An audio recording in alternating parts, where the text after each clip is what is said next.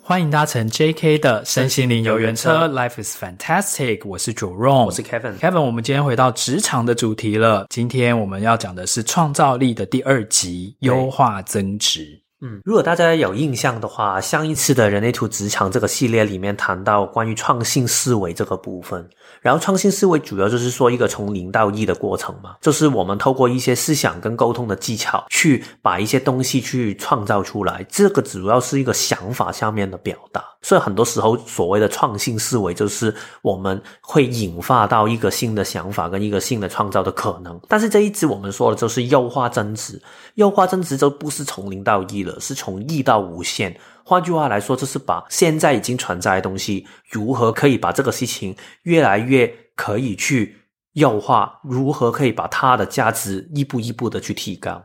嗯，而且它其实是一个透过创造力去改良。改良，也许改良产品或者是改良品牌的一个过程，对对，就让它改的越来越，因为优化嘛，你要让它越来越优嘛。那增值就是你要让它的价值越来越增加嘛。嗯，对。所以这个增值啊，其实也不一定代表是一个产品的增值，其实所有东西你都可以优化增值，包括可能如果你是跟人相处的话，你如何可以让你的这个同事的能力可以提升，这个也是一种优化增值。然后如果你出产品的话，如何可以出一个更新的产品？去满足市场的需求，这个也是一种增值。然后，如果你做的事情是一个可能智商师，你如何可以让你的个案可以得到它的提升，这个也是一种优化增值。所以，不要觉得这个只是一个产品的概念，但是其实它也是可以延伸到职场上面很多不同的用法。这个也是维特质，我常常会鼓励大家去多去想的面向。嗯，就不论你今天卖的是一个产品或者是一个服务，你都会希望你卖的这个服务或产品，它的那个价值或者是品质是可以越来越提升的嘛。好，那接下来我们就要进入到说，呃，有没有哪一些特别的通道或闸门，是你今天这个优化增值要跟我们聚焦的？嗯，其实我觉得优化增值啊，简单来说就是刚才我们说嘛，如何让这个价值可以得到提升。但是其实我觉得，好像我平常一直在分享的做法，我还是会把它分成几个部分。然后这几个板块呢，其实你也不一定每一个人都需要所有的板块都有哦，因为其实这个是可以分工，然后有一些可能在后天你可以学习到的。所以重点是你先要去找出自己最厉害的板块是那个部分。如果你板块多，那就代表可能你在这个优化增值的面向下面比较强咯。但是如果你真的是板块只有一个的话，那也没关系，也代表你作为优化增值这个面向下面，你最擅长的就是这个面向，然后你就可以跟其他人一起去合作，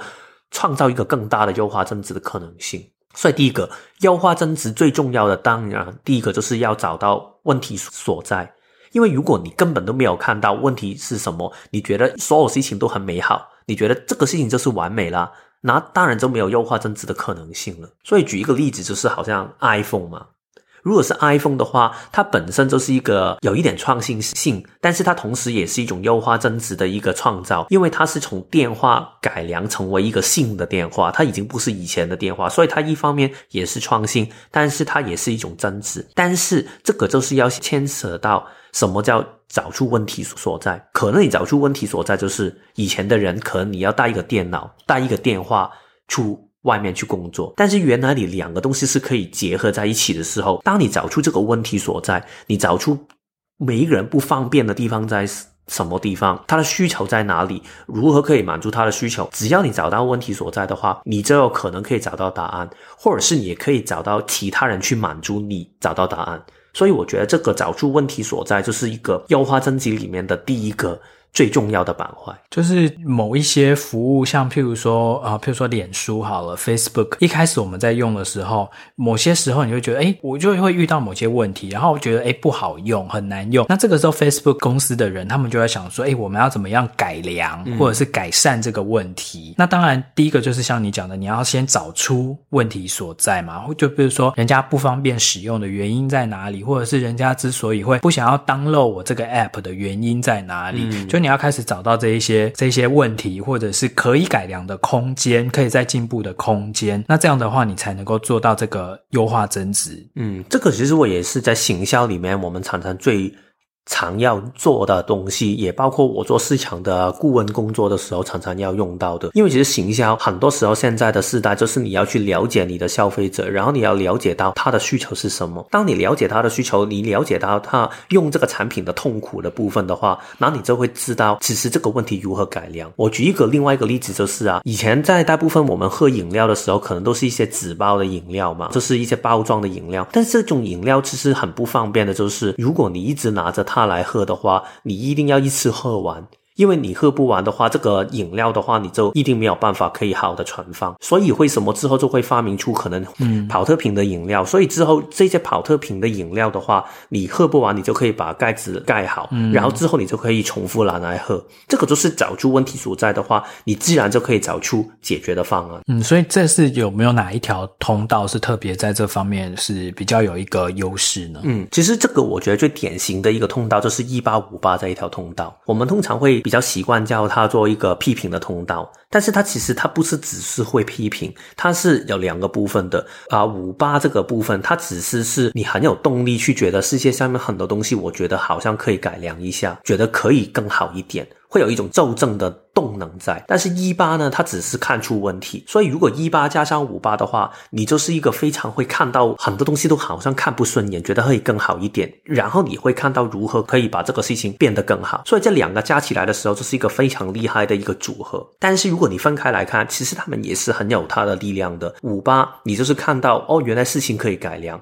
一八，你可以看到如何改良，但是那个难题就是在于，如果你只有一个的闸门的话，你要学会的是，那你就不要强求自己可以完成另外一个部分。如果你只有五八没有一八的话，那就代表是你可能真的是很渴望可以解决问题，也有很多人去找你去解决问题，但是你未必一定有答案。如果是这样的话，那你就等待答案出现吧，或者是你找一些可以给你答案的人就可以了。但是如果你只是有一八没有五八的话，可能只是。看到很多问题如何修正，但是你没有真的很有动能想把这些问题解决，那也没关系啊。你看到问题一些解决方案，但是你不想解决，那你就说出这一些说法就可以了。可能去落手落脚的去执行跟改变、去争执的人，可能就是别人了。我觉得这个就是一个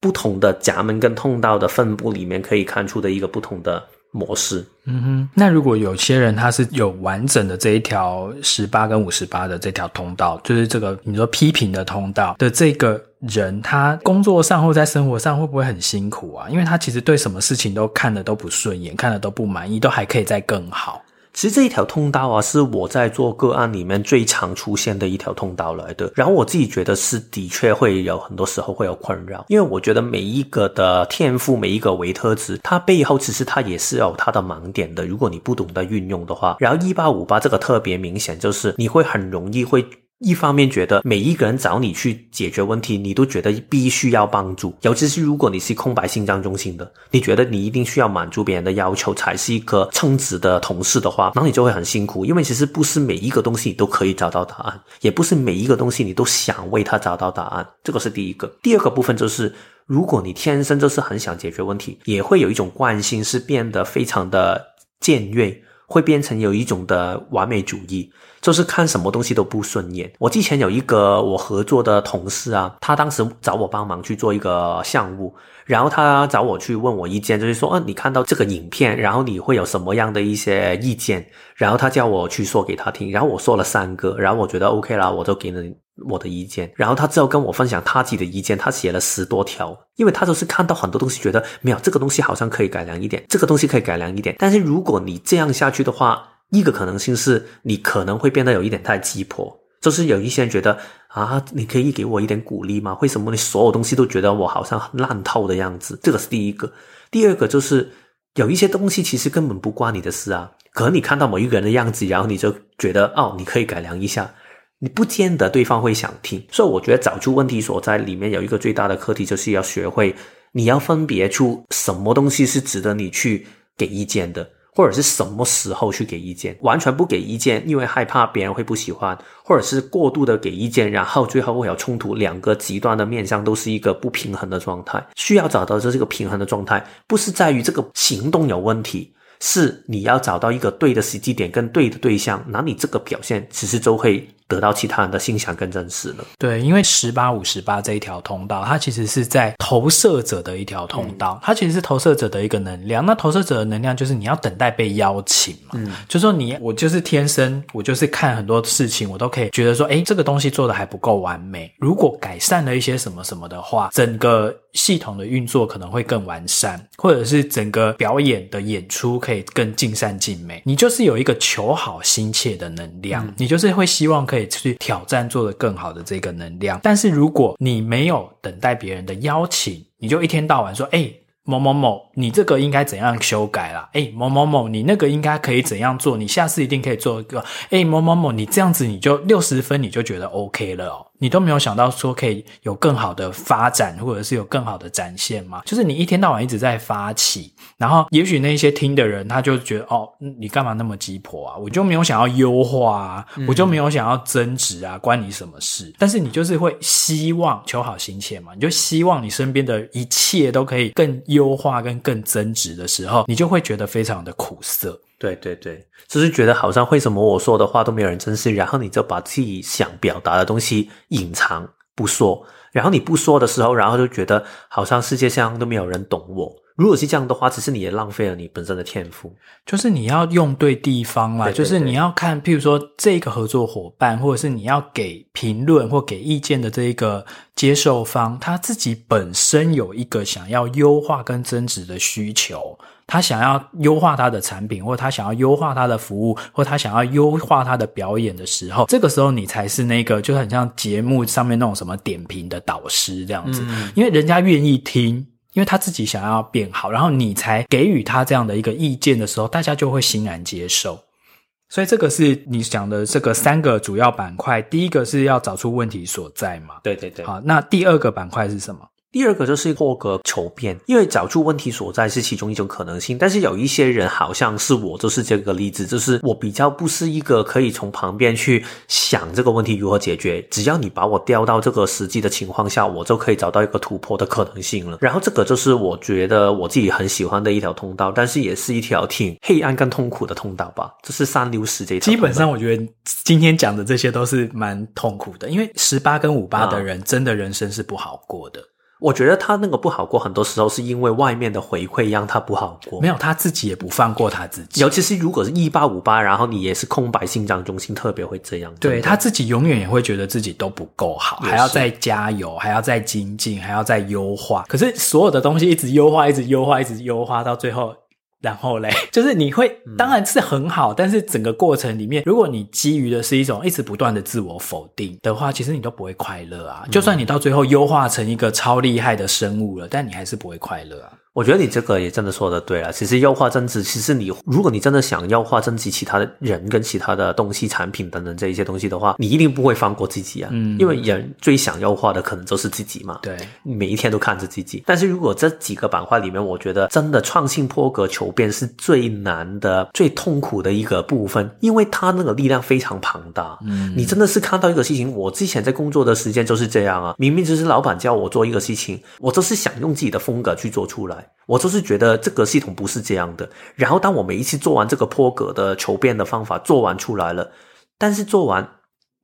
别人就觉得啊，这个很好用啊，我们可以拿来用吗？然后我就会觉得，嘿，但是我下一期我已经不想这样做了。所以你就会好像每一季你都在 push 自己，不停在推自己，要去更突破、更突破、更突破。所以其实这个也会变成一种非常大的压力耶。所以你要把它举一下，在你自己的身上的一些这种破格、这种三跟六十这条通道，在你身上一直创新破格求变的一些具体的例子。嗯。其实我觉得先说一下三跟六十这个构成吧，因为它里面最大的一个能量的推动，就是因为你看到一个限制，然后你觉得我要突破这个限制，我觉得这个东西就是有它的限制所在。我觉得我不只可以这样，所以我刚才说嘛，如果我以前在工作的时候，我就会可能看到这个报告，然后我觉得这个报告是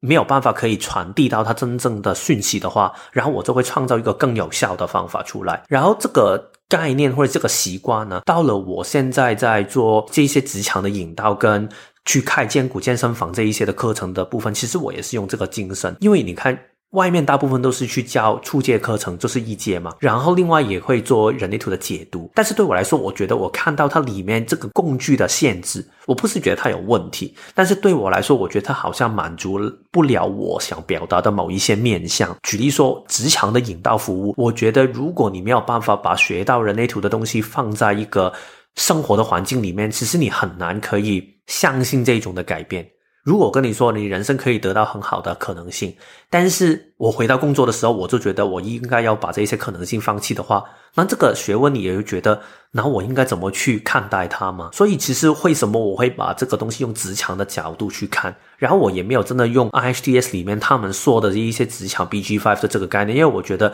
我想创造出一个我自己认同的一套的价值观出来，所以这个部分就会变成是一个非常的创新、破格、求变。其实很多时候，这种求变不是我觉得我要不同，而是我底层就是一种能量。我觉得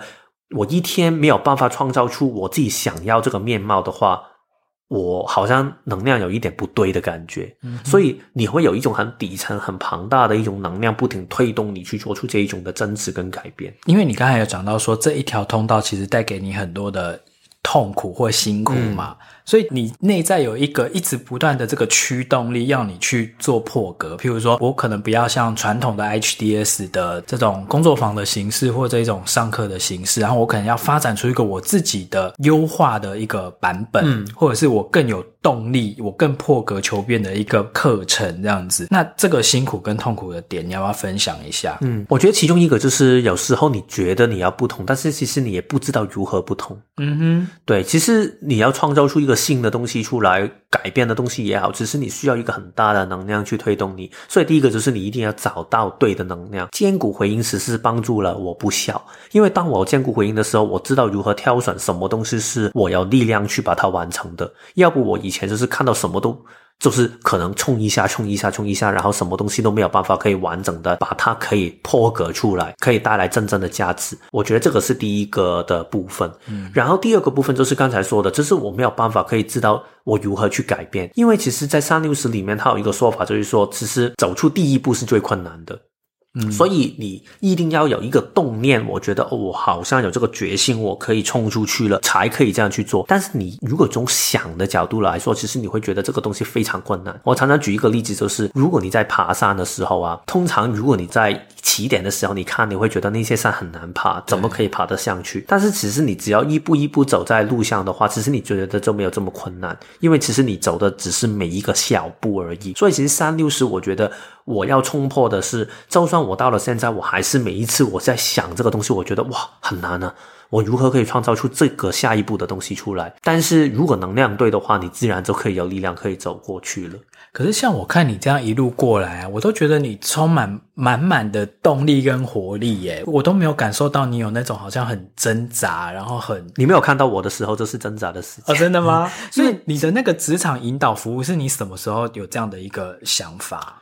我好像是，我那个挣扎很有趣哦，因为其实我以前是很想去做人类图的东西，然后我很想离开职场这个环境，不想留在企业工作。嗯，然后我记得我当时去美国去 Sedona 就是找 Marianne 上 Immersion 的时候，然后当时 Noel 找了一个灵媒去帮他解读，然后之后我也去听他说，然后他说了一句话，他说你可以做最大的创造力，其实是做一些关于职场的东西。你说那个灵媒这样跟你说吗？对，Okay. 然后当时我崩溃了一个晚上，然后当说我就是想要脱离职场啊，对，你又叫我回去做职场。然后我记得当时那天晚上，我们是约了 Marianne 自己吃饭的，是我们几个香港人朋友一起跟他吃饭。嗯、然后当时我说我不去了，我身体完全没有能量去，嗯、所以他们每一个人都去，然后我自己躲在我们的那个饭店里面。哦、然后到他们就是知道我的情绪没有很好嘛，所以他们就。先不理我，就是出去吃饭，回来之后就带一些食物给我，然后好像我那天晚上我哭了很久，就是我觉得为什么就是这样，这么挫折？对，我那个挫折感非常大，非常大，嗯、我好像很小有这么大的挫折。可是你平常也不太听林梅跟你讲的话。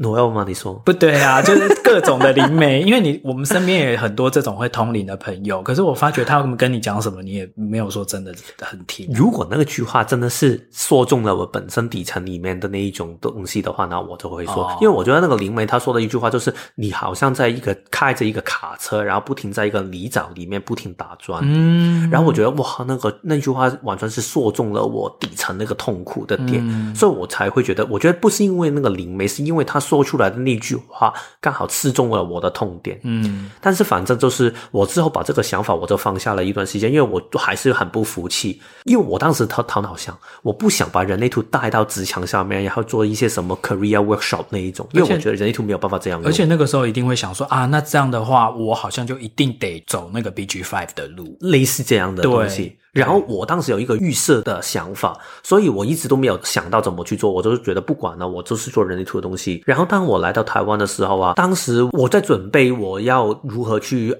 做人类图的解读的时候，我在整理每一条痛到跟摇的资料的时候，我突然有一个想法，我就会觉得，诶其实我好像我看到的东西有一点不同的面相，然后我就尝试把这一些东西组织出来。其实如果你现在问我，我也真的想不起当时我是如何突然想到的。但是我是真的好像刚才我说的那一种的是一种能量的呈现。那一段时间我。我好像一种动能，觉得我就是要把这个东西弄出来，然后我就把这个东西做出来。其实，在做的过程，它自然出来的。嗯，也不是我觉得看到一个问题，说我要把它改良，我只是把我底层里面很想呈现的一个东西呈现出来。嗯，感觉就是好像你平常看我的文章都是这样，有一点像我一些能量卡在身体里面，然后我要把它。释放出来。哦，所以你是靠写文章去释放，压力。哦，难怪。哎，你的文章都很长，对，对，对，然后其实都很好看。哦，谢谢你，真的，我从以前就这样跟你讲，在节目里面说还是要谢谢你，对对对，因为其实那个时候我们要开始合作搭档的时候啊，那个时候你可能已经找到你职场引导的这个动力，嗯、因为你那时候私下在跟我分享的时候，你就打开电脑，然后打开你的那个 Excel 档，哦、然后就开始跟我讲你整理了这些通道的微特质什么什么什么，我觉得你整个人是神采飞扬，哦、就是你讲到这件事情的时候，你是有非常很有回应，很有热情，对。然后，但是我还是一直在优化增值啊，因为其实我每一次做个案的时候，我现在回看做出来的风格已经跟以前不同了，所以我觉得就是真的会不停的改良了，一定会越来越好。就是你这个也是成长，就你的这个三六十的通道，它会一直让你去一直去调整你的这个架构，一直不断的优化你的产品就对，对对对。但是当然不一定是同一个产品去优化，嗯、但是我觉得也离。不开，但是可能好像我刚才说职场引导是第一个，但是到了年终我就出了荐骨的健身房嘛，对，这个也是我另外一个觉得，如果你要学人类图，最重要就是学会如何运用你的内在权威嘛，对啊，如果这个部分是这么重要的话，我很想去做出这样的一个工作坊，去让大家可以好好的了解到荐骨是什么一回事，嗯、所以这个我觉得真的是坊间。没有看到的一个呈现的方法，嗯，嗯，他们可能会说荐股，但是他没有真的透过一些练习去启发荐股这个啊、呃、运用的一种学习的方法，嗯，所以这个反而是我一早就一直很想做的一个事情，嗯，但是就是要等到一个对的能量的时候，我才可以冲破那个难关，嗯，那除了我们刚才讲的这个，你说三个板主要板块，第一个是你要发现问题嘛，然后第二个是你要有那种创新破格求变，那第三个板块是什么呢？第三个我觉得就是一个比较向外面去走的，就是你去分享你的经验，去协助别人去进步。当然，我觉得这个说是协助别人，是通常说职场的部分。因为如果在职场下面的话，你经验分享，然后可能就是做一个经理或者是一个管理者，然后你去协助你的团队去进步，这个也是一种优化增值的可能性嘛。嗯。但是另外一种，如果你是做一个咨商师的话，你可以透过你的经验分享，或者是透过一些。想法的分享，去让其他人优化增值，这个其实就是本身你职业的部分，所以还是看你本身这个工作的本质是如何。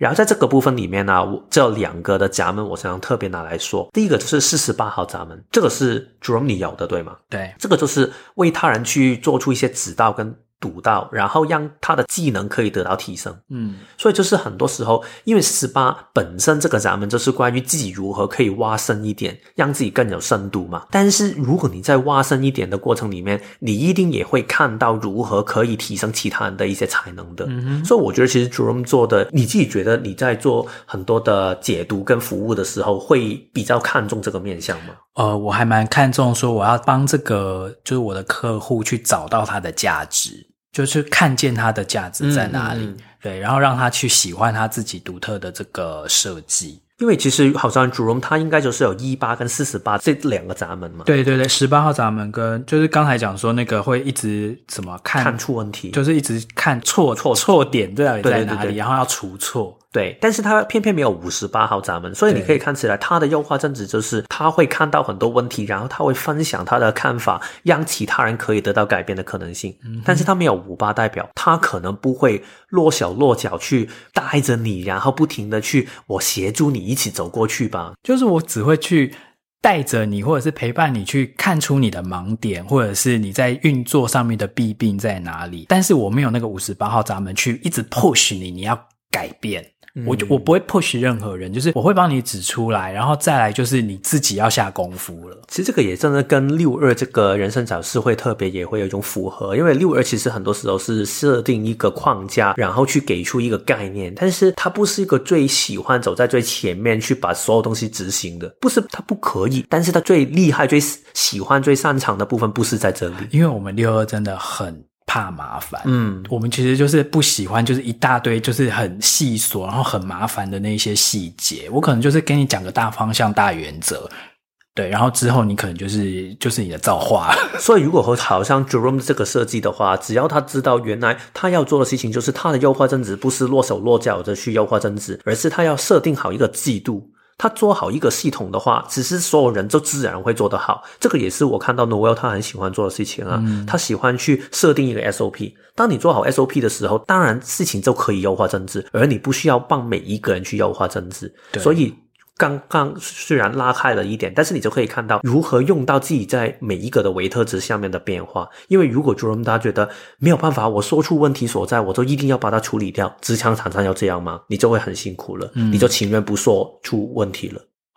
对，所以这个是你讲说第一个是四十八号闸门嘛？关于经验分享的这个部分，关于经验分享就是或者是指导的部分。对，指导，因为四十八是它会有一个督导跟指导，跟因为它会看得更深嘛。对对对。好的，这一种能力。好，那另另外还有没有别的其他的通道或者是那个闸门？闸门我觉得有一个是三十三号闸门，三十三号闸门，三十三跟十三这个通道，大家可能也会有听说过，就是你会听到很多其他人的分享故事，然后你会把它变成一种分享嘛，所以你会很经验丰富。但是我先把它拆开来说，我只是说三十三，其实三十三很多时候是从这一些听回来的东西，或者是自己经历过的东西里面去做出反思回馈，变成自己的智慧的。然后这一些东西你就可以分享给其他人听了。所以其实三十三很多时候是经验分享，然后去提醒其他人如何从这个错误里面去学习，得到一个更进一步的提升。那他的那个经验分享是他分享的是曾经犯过的错吗？还是说其实其他的成功的模式都可以？我觉得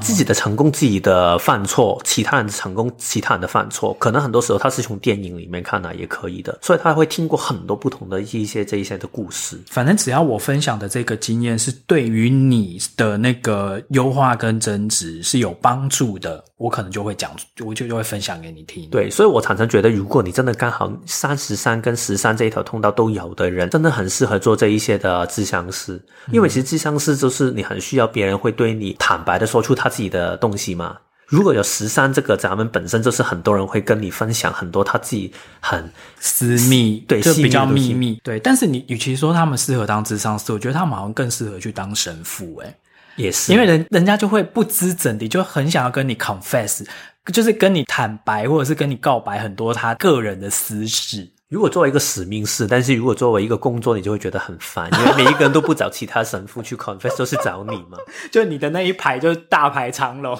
对啊，但是我觉得这个当然就是这里没有办法可以说太多，但是我觉得三十三跟十三这一条通道也是有它很多的痛点跟课题需要学习到的。呀呀，因为每一条通道都是这样。对，每一条通道就是因为我们都是讲二元性嘛，所以任何一条通道的能量，它都有它光明的一面，也有它阴暗的那一面。那就所以我们很倡导的就是说，任何的能量，你就是要运用，就是适当，嗯，不要过度，因为过了头之后，它的那个阴暗的那一面，像譬如说我们刚才讲说那个十八跟五十八，他会一直去帮别人看到说你还有哪些改进的空间。可是如果你过度的话，就变成说你一天到晚好像都在电你身边的这些同事跟同伴，嗯、然后都嫌东嫌西的，看什么都不满足。嗯、对，其实我所以我觉得我在做职场的引导的时候，我放的焦点更多在于就是如何学会这一个的。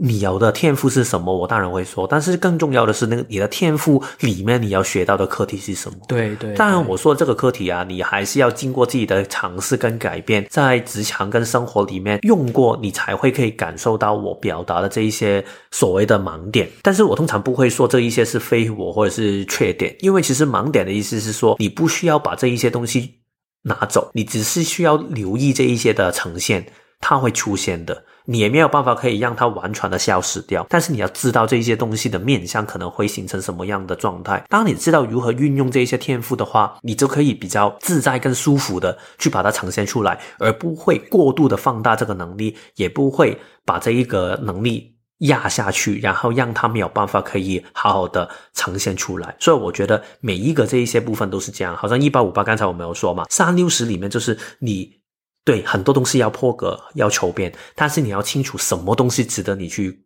破格跟求变。你没有办法每一个东西你都觉得要改变。如果你每一个东西你都觉得今天我都是想想过一些不同的生活，然后每一天连去洗一个衣服你也觉得我要破格一下的话，你就会很痛苦。所以那个破格是你看你有没有能量做，而不是你想不想破格。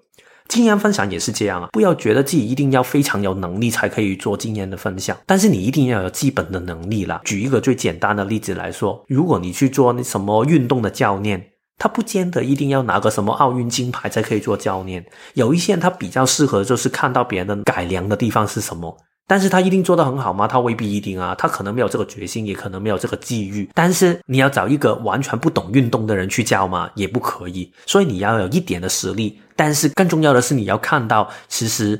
那个问题的所在。我记得当时我在尼尔森上班的时候啊，我老板跟我说了一个道理，我觉得是特别的深刻的。他就是说，很多我们在做这一些顾问服务的人，我们因为那种 ego 自我的价值观的影响，我们会很害怕其他我们的客户会觉得我们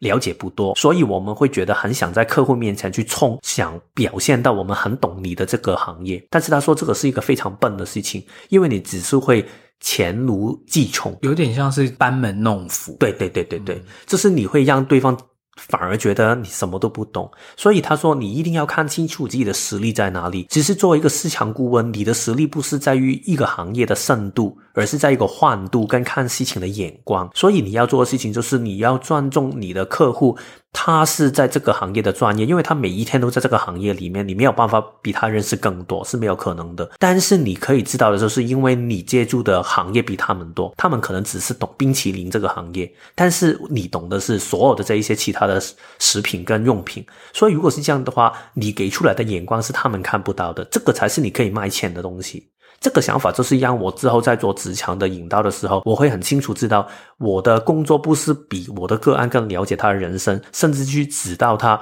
哦，所以你的人生应该这样，你就是非我什么什么的。我的工作是让他可以看到一个不同的面向，不是因为我比你更了解自己，是因为我有看过很多不同的生命的故事，所以我比较可以更给出一个不同的想法。所以这样听起来，真的，我们现在在做这个人类图咨商的这个工作啊，其实就是在帮我们的客户优化增值。诶，我觉得是。其实我们就是在贩售这个优化增值的这件事情。当然，我觉得好像我刚才说嘛，如果你每一个人有不同的维特值的话，你可能同一个工作你都可以做的。其实每一个人你有不同的维特值的分布，你还是可以做同一个行业的。但是你可能就会有一些不同的呈现。就可能我跟 Jerome 我们两个都会比较多的这一些优化增值的本钱的时候，所以我们可能做出来的时候，我们会看重这一个。但是我也不排除有一些可能他是比较，举例说，如果你们还记得妈妈型的一个一个行为的话，可能他的这个个案解读，他就是比较一个温暖型的，嗯，他是好像我要陪伴你，我给你一些机缘的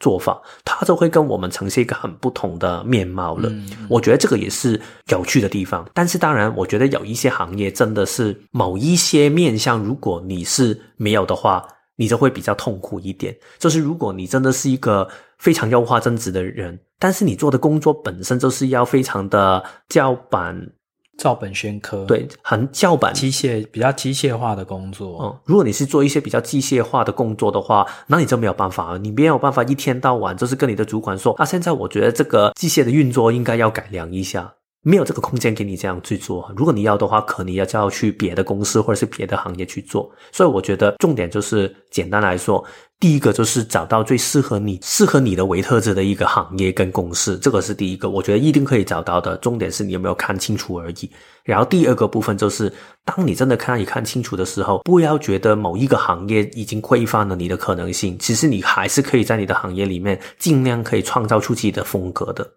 OK，那最后还有没有什么要补充的啊？最后一个，我觉得是一个很简单的补充，就是啊，其实如果你优化增值能力很强，然后你也发现你专案执行的能力很强的话，我觉得这两个东西可以合并在一起，会变成一个很好的微特质的组合。因为其实很多这一些 project management 的工作，一些专案管理的能力，你还是有带有一种优化的可能性，你才是一个好的主管。因为如果你作为主管，你不可以每一天都是很机械化的重复做同样的事情，你一定要今年做的事情比上一年的要改良的。如果是这样的话，两个拼合在一起的时候，这个我觉得是一个很好利用的组合。OK，所以就是如果你听完今天这一集，然后你可能再回去前面几集去听我们讲这个人类图职场专门讲专案执行力的这一集，可能再重新复习一次，然后那一集加上这一集优化增值，可能会更让你。找到你在整个职场上面的一个定位跟落点。好，那今天非常谢谢大家的收听。那我跟 Kevin 也在这边先祝大家，因为再过几天其实就要跨年了，二零二一就要过了，真的非常的厉害啊。然后。这样就一年了，一年就这样过去了，时间过得，但今年真的是也是发生很多事情了。对，所以我们下一年也是下一集，我们就会邀请到 Noel 来跟我们说一下，二零二一年其实我们大家学到的课题是什么，然后二零二二年的时候我们的展望，他会给我们一些什么灵性的一些讯息呢？嗯，好，那在这边我们就先预祝大家新年快乐喽，拜拜，Happy New Year，拜拜。